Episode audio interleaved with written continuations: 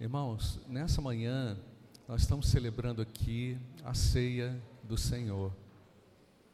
A, a ceia do Senhor é um momento muitíssimo especial para a igreja. Né? Para mim, pessoalmente, como salvo em Cristo, nós é, olhamos para essa oportunidade da ceia do Senhor como uma oportunidade de grande renovação. Né? O perdão de Deus concede a mim e a você a oportunidade de prosseguir. Porque o pecado paralisa, o pecado interrompe um ciclo de bênçãos na vida do crente. O pecado faz com que o cristão, mesmo salvo e remido, perca a visão a visão de quem é Deus, a visão de quem Ele é, a visão do que Cristo fez na cruz. E nós estamos aqui nessa manhã, irmãos, com uma proposta firme de sermos renovados pelo Senhor. Porque não acreditamos no poder que há num ritual.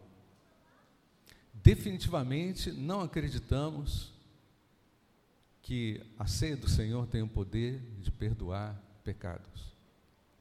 Então, se tem algo chave e extremamente importante para todos nós aqui nessa manhã, é estarmos reconciliados com Deus, mesmo o crente. O crente irreconciliado, não reconciliado, faz muita bobagem. Talvez você esteja tendo, ou passando, ou atravessando por uma experiência muito difícil, onde você precisa enxergar, onde você precisa tão somente ter a capacidade de ver o que é invisível aos olhos humanos, e enxergar Deus na sua situação enxergar como se posicionar diante dessa situação e enxergar-se também como alguém que vai protagonizar algo importante para Deus, onde você está, como você está. Não é, irmãos? É, nós não acreditamos no poder do dito popular, deixa a vida me levar.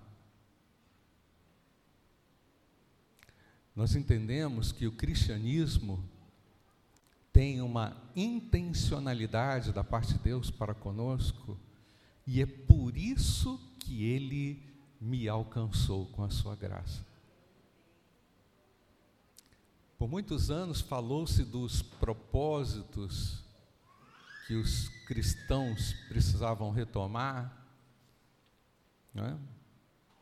justamente porque a vida cristã, para algumas pessoas, virou uma falta total de propósito. E eu entendo, irmãos, que se nós fomos aqui alcançados, nós precisamos celebrar aquele que nos resgatou e nos entregou de volta à vida. Eu tenho vida em Jesus. Você tem vida em Jesus. Portanto, irmãos, não tem cabimento a gente viver como um reconciliado sem enxergá-lo. Percebe a contradição? Você foi reconciliado, mas você não consegue é, ter a noção ou o discernimento de quem é Deus. O que aconteceu? O pecado, ele assumiu uma posição que não é mais dele na nossa vida. O sangue de Jesus nos perdoou, como irmãos, de todo pecado. Nos tornamos como, irmãos, cantamos aqui, alvos, limpos, mais que a neve. Irmãos, esse, esse, é um ponto muito crucial para todos nós. Eu sei que todos vocês, todos nós, como cristãos, somos incomodados na nossa consciência cristã, muitas vezes, em razão dessa influência destrutiva do pecado, em razão desse, desse assédio do pecado. em razão dessa, dessa, desse emaranhado, enfronhado pecado que está aí na nossa sociedade, sendo aceito como normal, tudo é normal. Ah, pastor, você precisa ter uma mente mais aberta. Você já ouviu essa, essa expressão? Quem já ouviu essa expressão? Você precisa ter uma cabeça mais aberta. Como assim, meu irmão? Tu está doido? Eu te repreendo. Percebe, irmãos? Onde é que nós, como é que nós vamos chegando e como que nós vamos assimilando aberturas que, que vão trazendo para dentro do nosso coração um apagamento de quem é Deus e do que Ele fez e do que Ele pode fazer, porque grandes são as obras do nosso Deus, irmão. E aí o crente começa na sua caminhada a lidar com uma série de fatores impeditivos para o seu crescimento, por quê? Porque afinal de contas ele não enxerga mais a Deus. Porque afinal de contas ele não consegue orar como deveria, ele não jejua,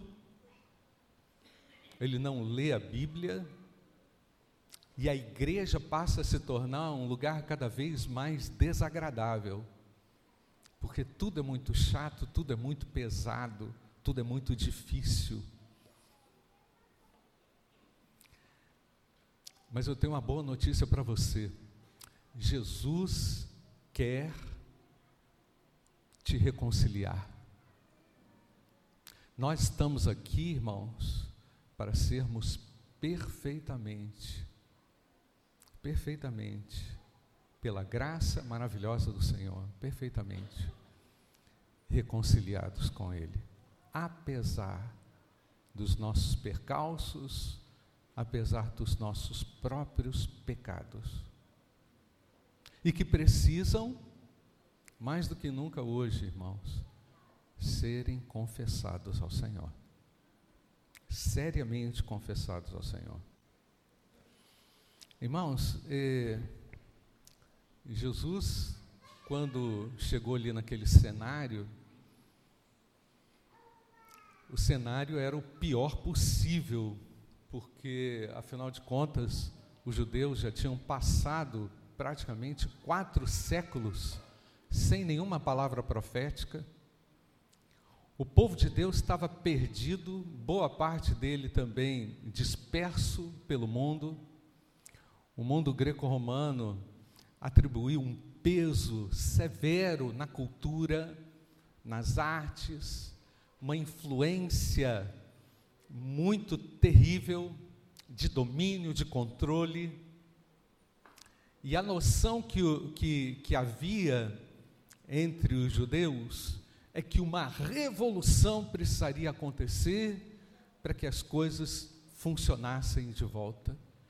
E essa revolução estava é, confrontava diretamente o status quo dali da, do mundo greco-romano, dos seus dominadores e dos seus opressores. Portanto, havia uma proposição, uma proposta política, ideológica que precisaria prevalecer contra os conspiradores e contra os dominadores. Você já ouviu essa história, irmãos? E aí Jesus entra no cenário religioso judeu, denunciando o caráter, denunciando a forma como eles lidavam com as coisas de Deus. E na tentativa de fazer com que eles entendessem os mistérios de Deus, Jesus ainda começa a falar e ensinar por parábolas, mostrando ao povo um profundo conhecimento de uma realidade que estava vigente entre os judeus, mas que precisava ser modificada drasticamente. Que eles precisavam abandonar definitivamente os seus ideais libertários, e pudessem conhecer de fato o grande libertador. O mundo greco-romano já tinha se espalhado pela Europa, pela Ásia, havia um, domínio geral, mas Deus estava usando e trabalhando intensamente naquele momento que foi considerado como a plenitude dos tempos, para que o evangelho da graça pudesse ser conhecido por todo o mundo. E aí, maravilhosamente, irmãos, e misteriosamente, o Evangelho chega até aqui, esse ponto da história, e alcança o meu e o seu coração. Inexplicavelmente, de acordo com a sabedoria de Deus, a graça do Senhor é manifesta e liberada, oferecendo perdão diante daquele que simplesmente era filho do carpinteiro, diante daquele que era não tinha um nome ou não tinha propriamente uma identidade tradicional forte para fazer o que fazia, mas fazia o que fazia porque era o Messias. Jesus é Deus. Ele é o filho de Deus. Ele é aquele que vem nos tirar da cegueira, ele, vem, ele é aquele que vem, vem nos tirar de qualquer obstrução para nos colocar numa posição privilegiada por causa da sua maravilhosa graça. Eu e você somos privilegiados, irmãos. Isso não significa que nós somos orgulhosos ou que nós somos melhores do que ninguém, mas simplesmente Deus decidiu nos amar. E é por isso que nós estamos aqui, irmãos. Porque somos amados de Deus e fomos reconciliados, mas nós não podemos perder a visão. Nenhum de nós pode se perder. Deus não quer que nenhum se perca. Faz sentido, irmãos? Nenhum se perca, nenhum dos seus. E é por isso que o Espírito continua é, persuadindo o seu coração, e é por isso que o Espírito Santo tem trabalhado no seu coração, atraído você para os ricos e santos propósitos de Deus. Eu quero falar com você, há um propósito que é muito maior do que você e eu podemos imaginar. E esse propósito pertence ao Deus insondável que está aqui nessa hora, irmãos. O propósito, Pastor Júnior, não é um programa de acampados. O propósito não é um, um espetáculo. O propósito não é nada disso. Não estou contra o acampados, não, a gente está até com um número bom lá. Mas o propósito, irmãos, é uma vida rendida ao Senhor. Sabe por quê, irmãos? Davi, Davi, presta atenção aqui comigo, irmãos. Davi experimentou um ápice de crescimento espiritual um homem que foi encontrado lá no campo, ninguém lembrava dele. Esse que ninguém lembrava, tornou-se o que, irmãos? Tornou-se o que? O rei de Israel. A ascensão de Davi, desde a da sua identificação até assumir aquela posição de rei, foi uma escalada contínua de tratamentos de Deus, moldando o seu caráter, aperfeiçoando a sua própria vida. E ao chegar naquela posição tão destacável, irmãos, falha. Um homem segundo o coração de Deus falha. Falhou numa ação cruel bárbara. Percebe, irmãos?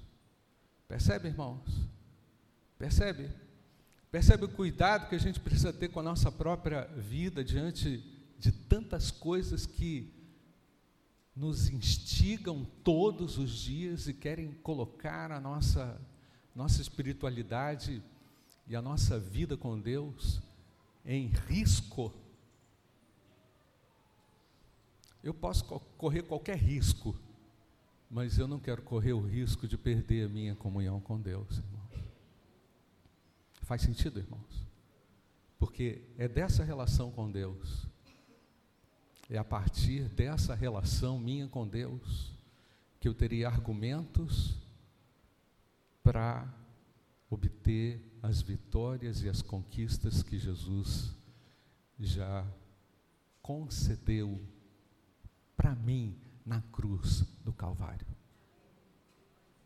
Então, fica atento. Quase que eu falei, fica esperto.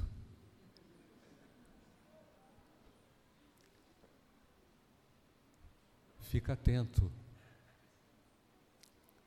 Porque o diabo anda, como irmãos? Ao derredor buscando a quem possa tragar. E tragado, você tragado,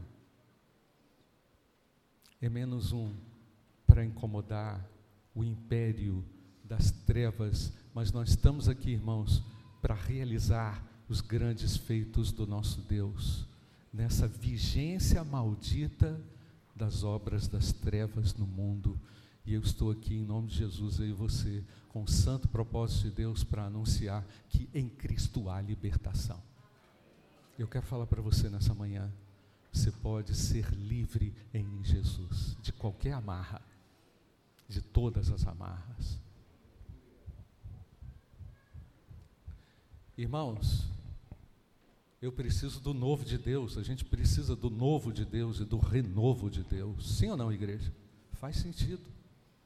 Faz sentido no meio do caos, onde está todo mundo aí se debatendo, um mordendo o outro, um engolindo o outro, eu preciso do novo de Deus. O novo de Deus, irmãos, vai me dar a autoridade de Deus para, para o enfrentamento apropriado das situações adversas. E é por isso que Davi, Mateus, Aí no Salmo 51, versículo 14, diz assim: Livra-me dos crimes de sangue, ó Deus. Deus da minha salvação. Ou seja, Davi sabia quem Deus era para ele. Ao mesmo tempo, Davi sabia da bola fora que ele tinha dado para com Deus. Percebe a consciência desse homem ali na pena dele? Livra-me, Senhor. Ele estava incomodado. Ele estava atribulado.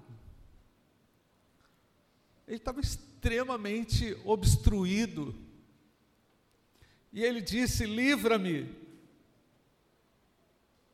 dos crimes de sangue, ó Deus, da minha salvação. E o que está escrito ali depois da vírgula, irmãos? e a minha língua exaltará a tua justiça. Porque esse esse grande poeta e rei não conseguia mais cantar, não tinha mais alegria para cantar, perdeu o vigor que um dia teve. E aí ele escreve no versículo 14: Abre, Senhor, 15, perdão. Abre, Senhor, os meus lábios, e a minha boca manifestará o teu louvor. Ou seja, louvor é a ação do próprio Deus na vida do remido, para que o nome dele seja glorificado.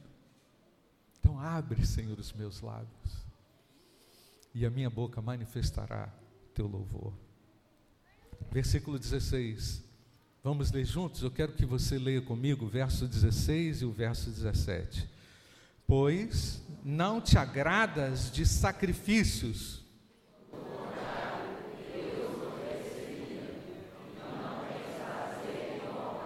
Olha a dimensão espiritual que esse homem alcança ali. No versículo 17. Sacrifício, todos juntos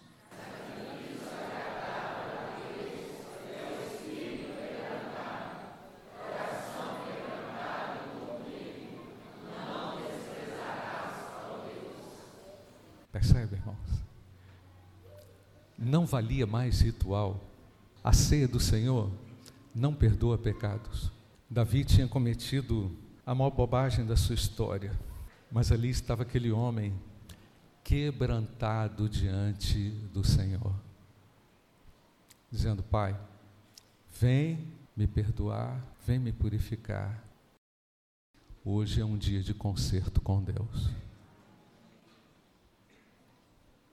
A ceia do Senhor é um momento onde o Senhor tá, está nos lembrando que o seu sacrifício na cruz foi suficiente para apagar, perdoar todos os nossos pecados e ainda, hoje, Ele está disposto a ouvir uma confissão sua, dizendo: Senhor,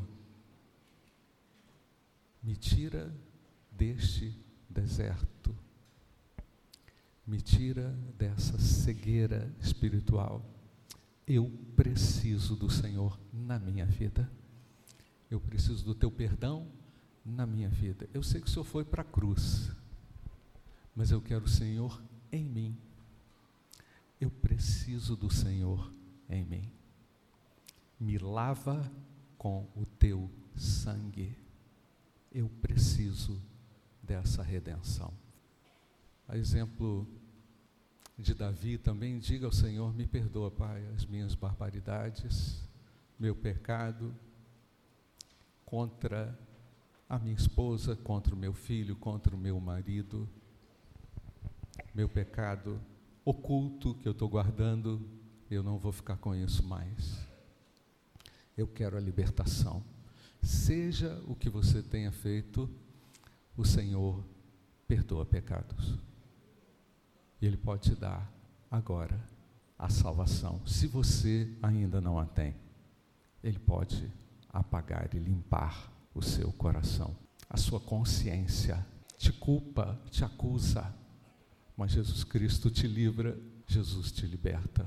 Jesus quer tirar você da escravidão, meu querido de toda e qualquer tormenta espiritual. Ele pode fazer isso. Fale com Deus.